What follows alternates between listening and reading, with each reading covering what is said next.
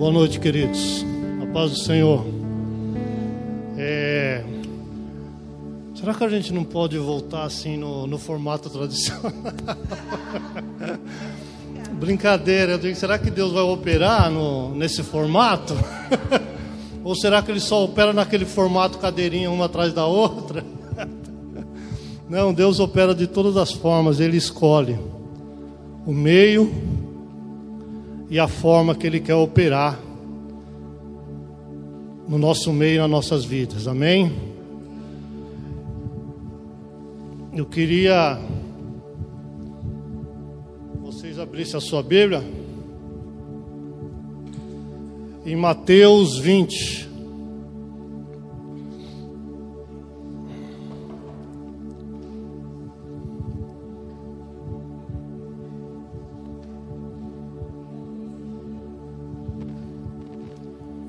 Amém?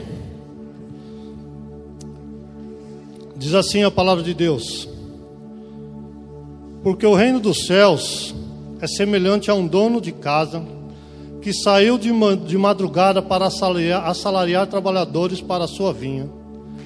E tendo ajustado com os trabalhadores a um denário por dia, mandou-os para a vinha.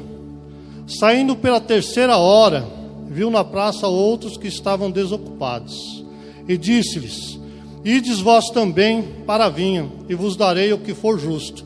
Eles foram. Tendo saído outra vez perto da hora sexta e da nona, procedeu da mesma forma. E saindo por volta da hora undécima, encontrou outros que estavam desocupados e perguntou-lhes: Por que estivestes aqui desocupados o dia todo? Respondeu-lhe: Porque ninguém nos contratou. Então lhes disse ele: Ide também vós para a vinha. Ao cair da tarde, disse o senhor da vinha ao seu administrador: Chama os trabalhadores e paga-lhes o salário, começando pelos últimos, indo até os primeiros. Vindos da hora undécima, receberam cada um deles um denário.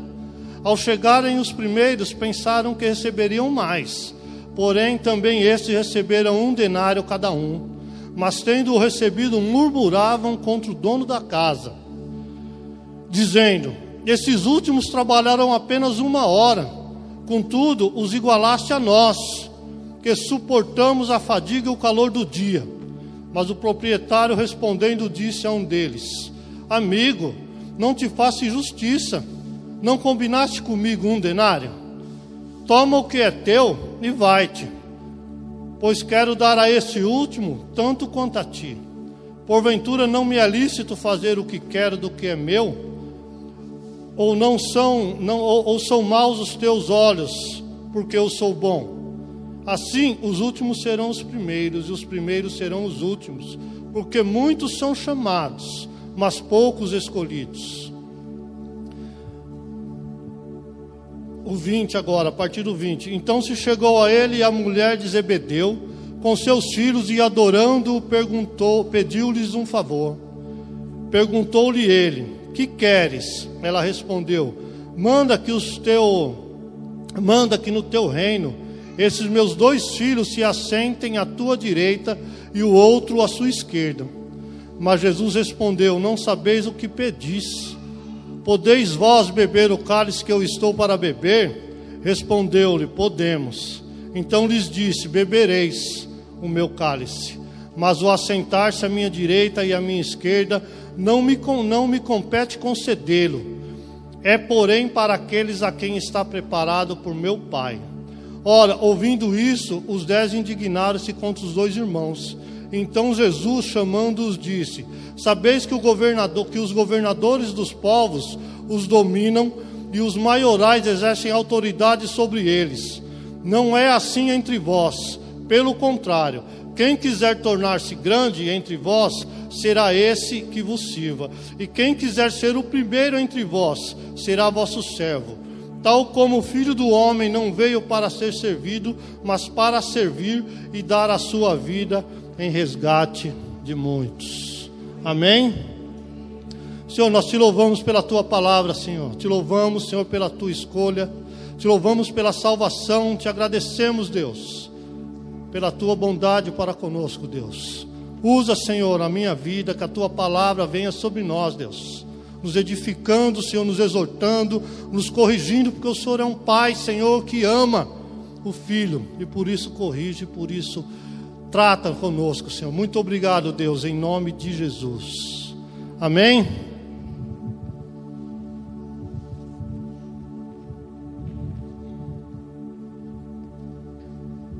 Glória a Deus, irmãos. Haverá surpresas, muitas surpresas no final, no fim. Por quê? Porque Deus, meu irmão, ele não, ele não julgará pelos padrões do mundo.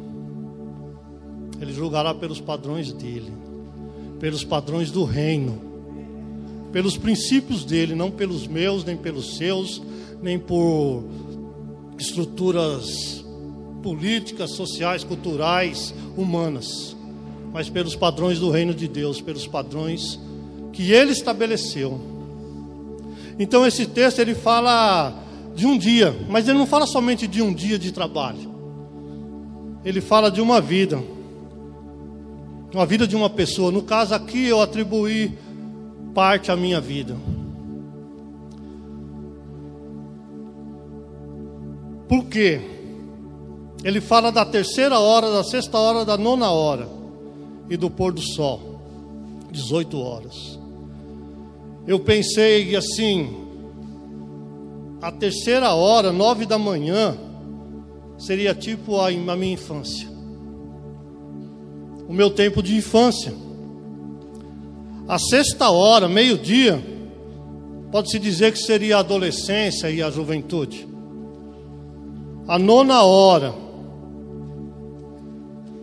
que às 15 horas seria a fase adulta, a partir dos 30 anos. E o pôr do sol, que é às 18 horas,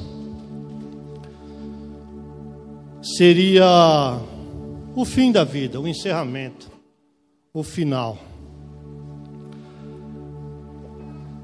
Por que eu atribuí isso à minha vida? E a hora um décima seria como cinco para as, para as 18 horas, faltando 5 minutos, 10 minutos, 15 minutos, não dá para precisar.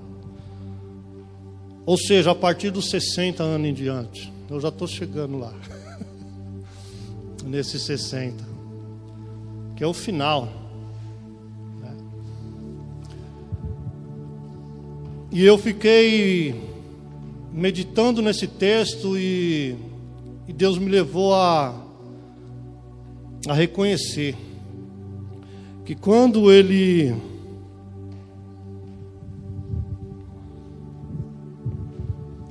quando Ele chamou os trabalhadores, isso em relação à minha vida, eu estava lá na praça. Quando Ele convocou, quando Ele chamou os trabalhadores para ser assalariado dele. Eu estava lá, nessa chamada. Mas eu perdi, o diabo me enganou, e a minha arrogância, meu orgulho, fez com que eu perdesse a, a convocação, o chamado. Em 1985, quando o pastor Daniel a Fátima estava lá se preparando, ou já estava entrando nos Banauá, eu estava num festival de música em Águas Claras, em Bauru, em São Paulo, jogando minha vida fora. Escolhas, né? Que eu fiz na juventude, que atrasaram o meu trabalho na vinha, que atrasaram o meu chamado, a minha comissão. Escolhas que foi feita devido ao que a arrogância, à justiça própria, ao orgulho. E eu não respondi então aquele chamado. Na minha juventude. Mas eu respondi. Depois de muitos anos, Deus me resgatou novamente, Deus me reconciliou. Deus me colocou na, na igreja, me deu um cargo de ministro do louvor, me restituiu isso. E me chamou novamente para. E eu vim trabalhar na vinha na nona hora, já na fase adulta, em 1999 com 34 anos de idade.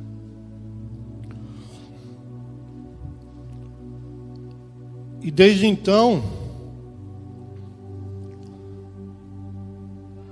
eu quero consumir o resto dessas horas, o resto desses dias, na sua totalidade, de segundos, de minutos, de horas, de dias, de anos, de meses, não me interessa mais se o, se o dono da vinha vai me pagar igual, menos ou mais. Não me interessa. Porque pela graça dele, pela misericórdia dele, pela sua sustentabilidade, eu estou aqui há 22 anos.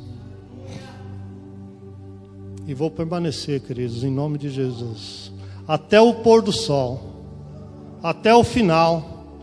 Que pode ser 60, pode ser 70, pode ser 80, pode ser 90. Pode ser o limite de 120. Ou o limite daquela mulher que morreu com 122, a mulher que morreu com maior idade até hoje. Mas eu não quero passar mais nenhum segundo sem estar trabalhando para Ele servindo a Ele. Por quê? Porque o texto também me levou a entender, né, isso está em, em, no versículo 8 até o 12, que diz assim: Ao cair da tarde, disse o senhor Davi ao seu administrador: Chama os trabalhadores e paga-lhes o salário, começando pelos últimos, indo até aos primeiros. Vindos da hora undécima, receberam cada um um denário. Ao chegarem os primeiros, pensaram que receberiam mais, porém também estes receberam um denário, cada um. Mas tendo recebido, murmuraram contra o dono da casa, dizendo: Esses últimos trabalharam apenas uma hora, contudo os igualaste a nós, que suportamos a fadiga e o calor do dia. Quem que é o dono da vinha? Deus. Quem que retribui o bem, o meu trabalho, a minha adoração? É Ele. E ele tem os padrões dele, ele tem os, os parâmetros dele. Parâmetros eternos, parâmetros que são estabelecidos por Ele, foram estabelecidos desde os princípios. O fato dos últimos receberem em primeiro lugar mostra que os primeiros a ir para a vinha não serão os primeiros a receber o galardão final. Está o texto, a Bíblia que está falando, não sou eu. Então não significa que o meu esforço, o meu trabalho exagerado ou não, a minha, a minha força humana, não vai determinar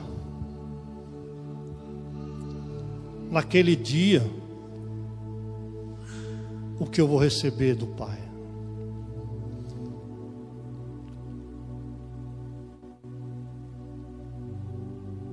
A salvação, irmãos, a recompensa que Deus estabeleceu ela não vem do meu tempo de trabalho. Obviamente que quem perdeu fui eu, por não ter re, re, obedecido a convocação na nona hora ou na sexta hora. Quando eu tinha 13 anos, 12 anos, no Brasil para Cristo, foi a igreja que eu fui batizado, a igreja que eu frequentava, tinha um pastor que se chamava Farias, José Farias. E toda vez que eu estava na igreja, na escola dominical ou no culto, aquele tempo tinha escola dominical, tá? Glória a Deus. Ele falava, ô pastorzinho, ô pastor Silas, mas eu nunca, dizia assim, recebi. Não, não entendia. Mas era uma profecia, por assim dizer. Era um que Deus estava falando. Mas eu não tinha entendimento, nem tampouco minha família nesse sentido. E eu perdi. Então, mas não vem do tempo, ou da quantidade, ou do quanto. Não vem disso. A salvação vem da graça de Deus.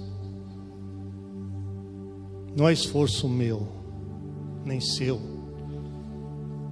Algo, a salvação, queridos, é algo tão precioso, tão imarcessível, ou seja, imarcessível, ela é impossível de ser corrompida. Ela é incorruptível, ela é inalterável. A salvação. Que não existe, queridos. Salvação de primeira classe,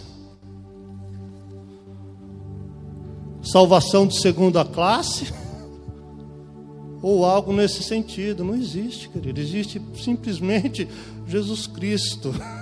A salvação. Então eu não tenho o direito, e ninguém tem, de reclamar contra Deus, de murmurar contra Deus por quê, queridos? Porque tudo, tudo depende dele. Tudo é por ele, por meio dele e para ele. Nós somos privilegiados, sim, por fazer parte, por Ele ter nos escolhido, por Ele ter nos, nos ter engajado, por nós estarmos aqui, por nós trabalharmos, por nós nos dedicarmos. Sim, nós somos privilegiados, mas tudo depende dele, não depende da força nem da obra humana. E nunca dependerá.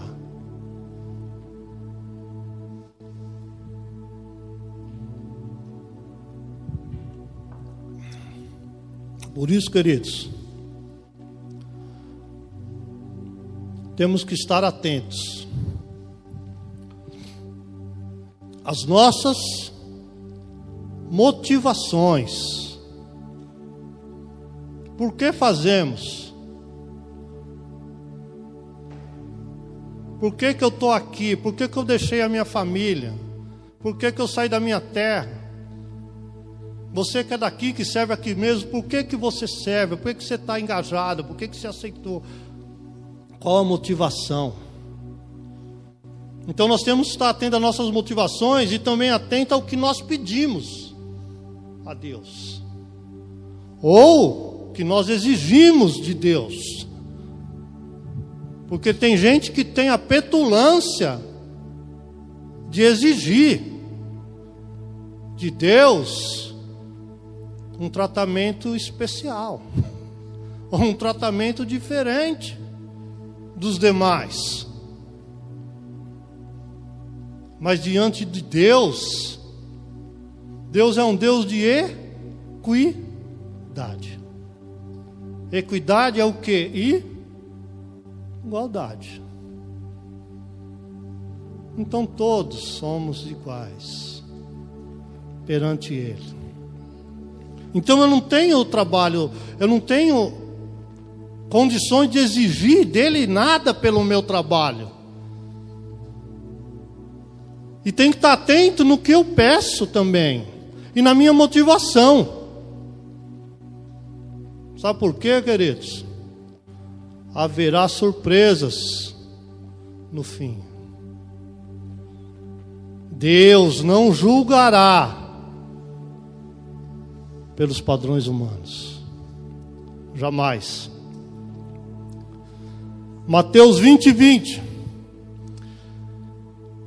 Presta atenção no pedido que foi feito a Jesus. Então se chegou a ele a mulher de Zebedeu com seus filhos e adorando-o, pediu-lhe um favor. Perguntou-lhe ele: "Que queres que que queres?"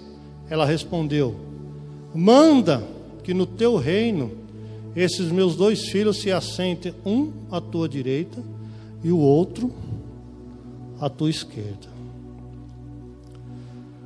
Segundo Shed, essa mulher se chamava Salomé. E segundo ele, essa mulher Salomé era irmã de Maria, mãe de Jesus. Ou seja, Tiago e João era o que de Jesus? Primo. Eles nem se deram conta né, que eles tinham sido é, promovidos ao patamar de filhos e de irmão de Jesus, não de primos.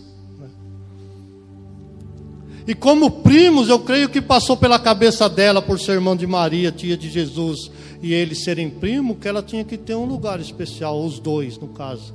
Que ela pede para os dois, eles estão juntos, lá em Marcos fala isso. Que eles estão juntos quando pede a Jesus. Eles não tinham noção de que o patamar deles era maior do que primo. Que eles eram filho de Deus, irmão de Jesus. Então, às vezes, eu peço coisas para Deus, porque eu não tenho noção da minha posição nele, que Ele me colocou. E eu peço para Deus coisas que para mim são valores especiais, que para mim é imprescindível.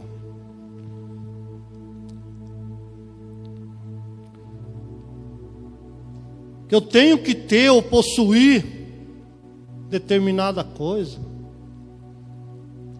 Que se eu não tenho, o que aquele tem, então Deus está injusto comigo, por que, que ele tem determinada coisa e eu não tenho? E a minha motivação me leva a me chegar diante de Deus com uma falsa adoração, uma adoração manipuladora.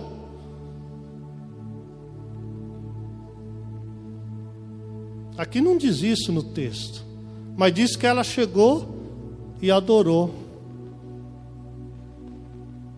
Com qual motivação? Eu vou adorar, eu vou pedir esse favor, ele vai me conceder? Não sei. Você já fez isso alguma vez? Eu vou fazer isso para Deus, eu vou fazer o meu melhor, a minha melhor adoração, a minha melhor. Porque eu quero ganhar determinada coisa. Eu quero que Deus me dê isso. Mas se Deus já te deu algo, que é a salvação, quando você nem prestava, e eu também. Quando eu era pecador,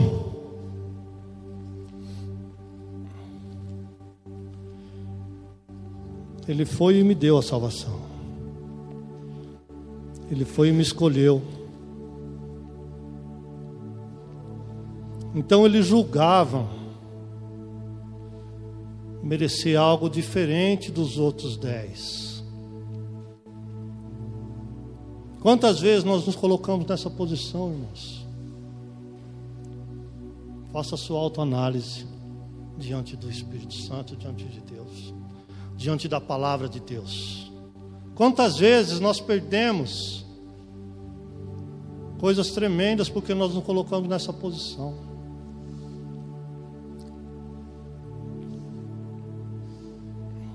Qual a sua motivação? Qual a minha? Qual a motivação de muitos? Um lugar especial? É isso que muitas vezes a pessoa busca diante de uma eternidade maravilhosa que nem olhos viram, nem ouvidos ouviram, nem jamais penetrou no coração humano o que Deus tem preparado para aqueles que o amam. Nós não conseguimos nem dimensionar. E a gente às vezes troca essa posição, troca isso que Deus já deu, já estabeleceu por causa de coisas que nós achamos importantes. Um lugar especial, de destaque. Um ministério de destaque, de fama, de sucesso, reconhecimento. Irmãos, por mais que nós não não queira ou não queiramos essas coisas, essas especulações, isso permeia os nossos pensamentos. E se nós não vigiarmos, eles se tornam a nossa motivação. Se torna a nossa mola propulsora.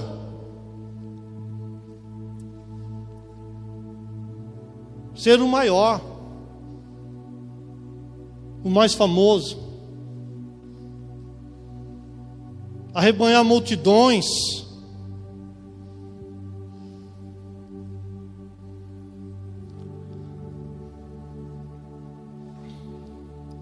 haverá surpresas no fim. Deus não julgará pelos padrões humanos. Ele não julgará, segundo o que nós estabelecemos, segundo a minha pretensão ao ser, a, a, a querer ser o melhor a ser o maior. Mas Jesus é tão maravilhoso que nesse texto mesmo, nesse texto mesmo,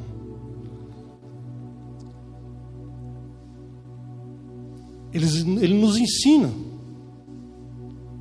sobre o conceito do reino, sobre o padrão do reino. Ele nos ensina para quem, para ele, quem que é o top. Quem que é o maior? Quem que é o melhor, segundo ele, segundo Deus?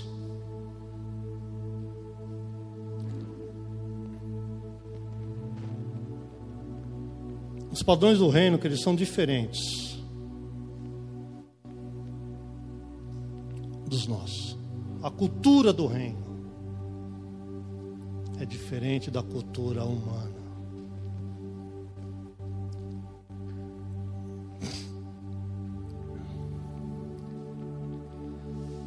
E Jesus diz assim: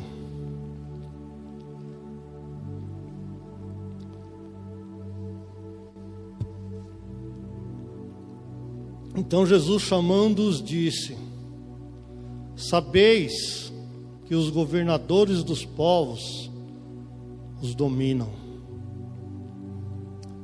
E que os maiorais exercem autoridade sobre eles. Não é assim entre vós. Pelo contrário, quem quiser tornar-se grande entre vós, será esse o que vos sirva. E quem quiser ser o primeiro entre vós, será o vosso servo. Tal como o filho do homem, que não veio para ser servido, mas para servir e dar a sua vida em resgate de muitos. Amém? Então aqui Jesus está falando o que? Você quer ser o cara para Deus? Você quer ser o top de linha para mim? Você quer ser o maior? Então seja o que serve. O que serve a todos. Né? Se você tem uma mega igreja, com 10 mil membros, ou 5 mil, ou mil, então você tem que servir os mil,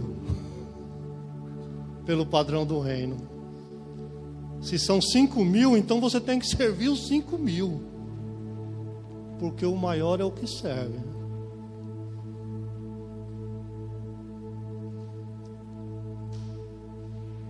Não é outro parâmetro. Eu quero ser o top de linha. Então tem que servir. Tem que amar o próximo. Eu quero ser o melhor. Então Jesus está dizendo: então seja o que serve a todos.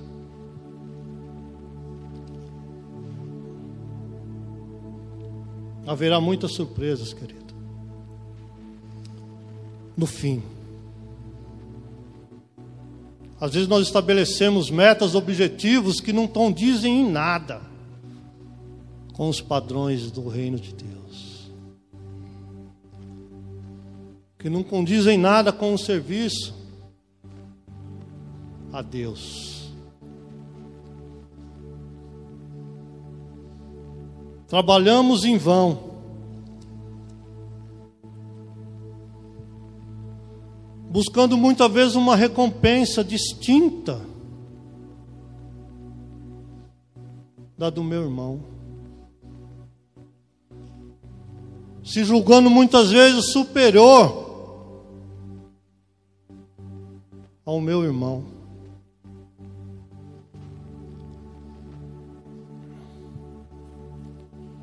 estabelecemos parâmetros que não tem nada a ver com serviço. Não tem nada a ver com amor, não tem nada a ver com o que Jesus ensinou.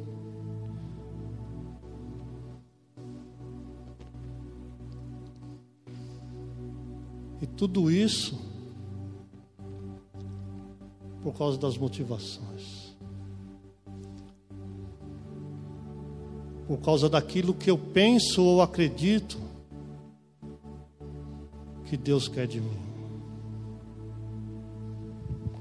Quando o que Deus fala para nós é simplesmente: amo o teu Deus acima de tudo, e o teu próximo como a ti mesmo.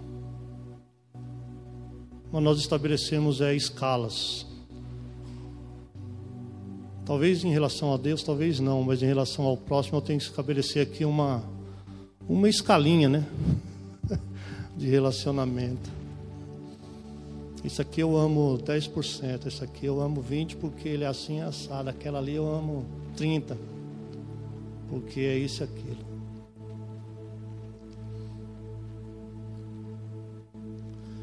Isso não tem nada a ver com Deus, com Jesus, com o Reino.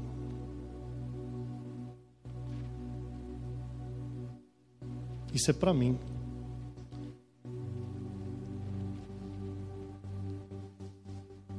que muitas vezes possa estabelecer.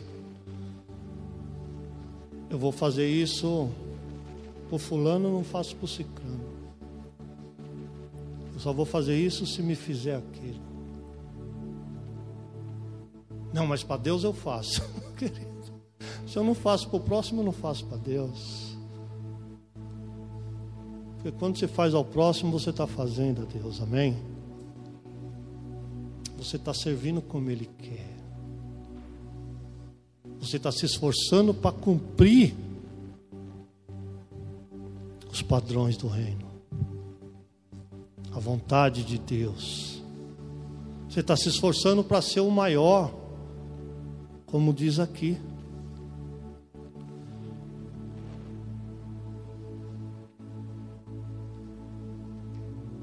Quem quiser tornar-se grande entre vós, será o que vos sirva. E quem quiser ser o primeiro entre vós, será o vosso servo.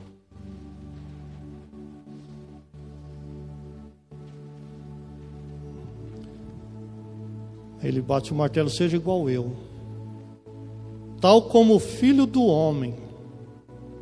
Eu, Jesus, Não vim para ser servido, mas para servir. E dar a vida em resgate de muitos. Esse é o parâmetro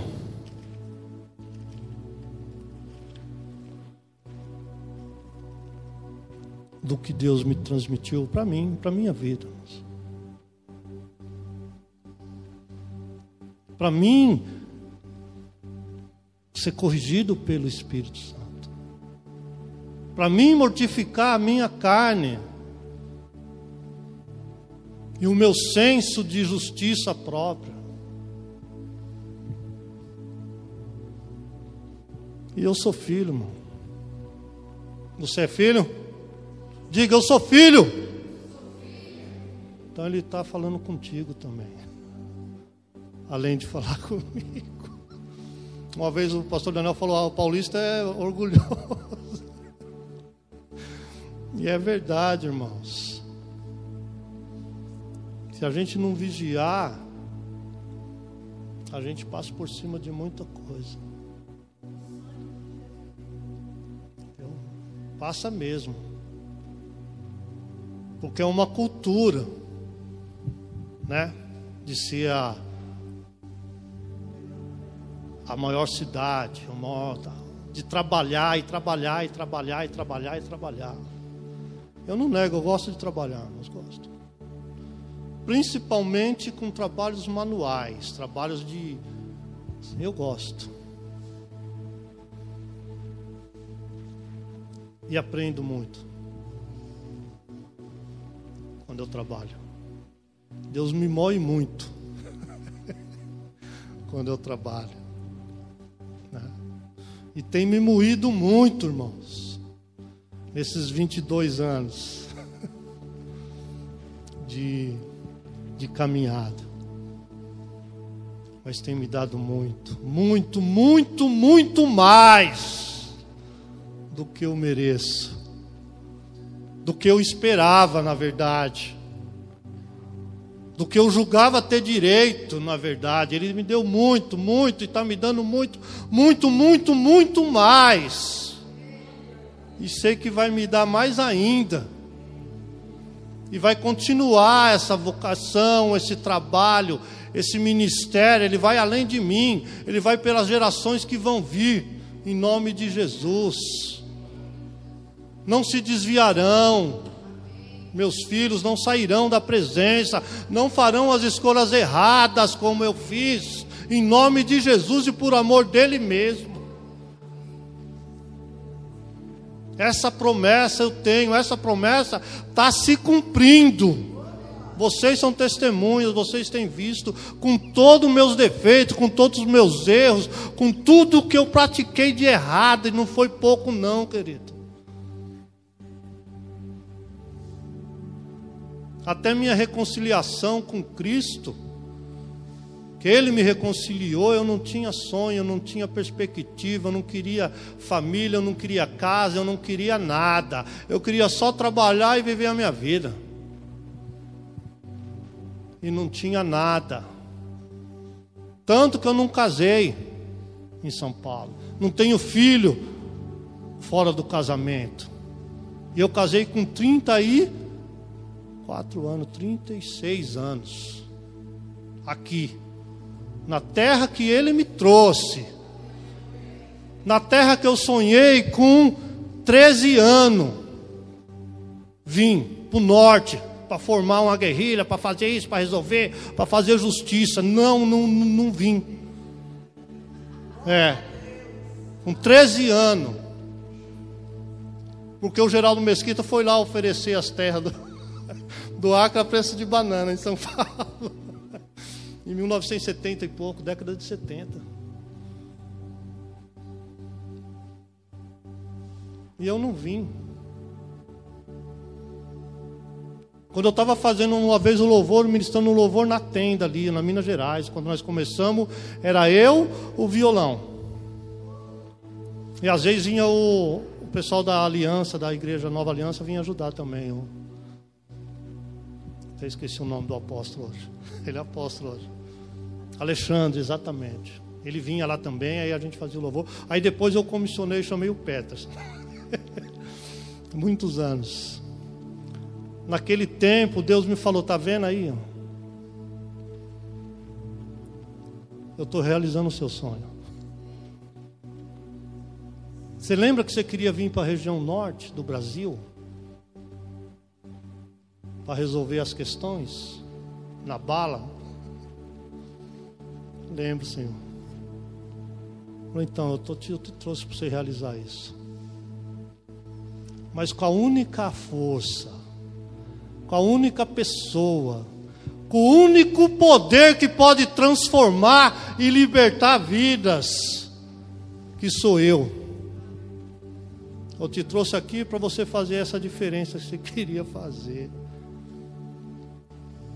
comigo. Tá bom para você o sonho realizado?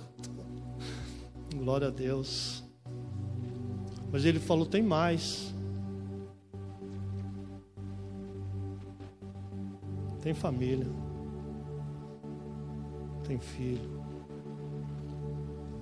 Tem formação. Tem tudo.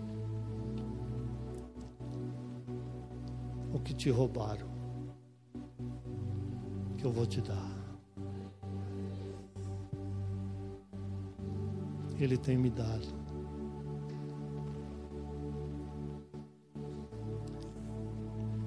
E eu peço perdão porque muitas vezes achava que teria que ser coisas maiores do que essa. O que é maior do que isso que eu já tenho? O que é maior do que Jesus em mim? No universo, na onde, em qualquer canto, não existe. Isso não existe. E às vezes eu quero trocar. Ele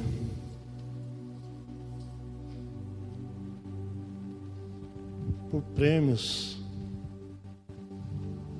por colocações, por palavras agradáveis. Eu aqui em Rio Branco já fui chamado de carnal, de ladrão, já fui chamado de tudo isso. Desde o tempo que eu estou aqui. Falando na igreja, tá? Não estou falando fora da igreja, não. Por quê? Por causa de julgamento, por causa de posição, por causa de ser de determinada maneira. Mas estou aqui pela graça, pela misericórdia. E você está aqui também pela graça, pela misericórdia. E se você tem achado que precisa de algo mais, Ele tem o melhor para você. O melhor. O mais perfeito. O mais agradável. O bom. O eterno. Com Ele. Amém? Marcelo? Amém, querido. Deus abençoe você. Que você possa estar consumindo a sua vida para esse Deus maravilhoso. Deus abençoe.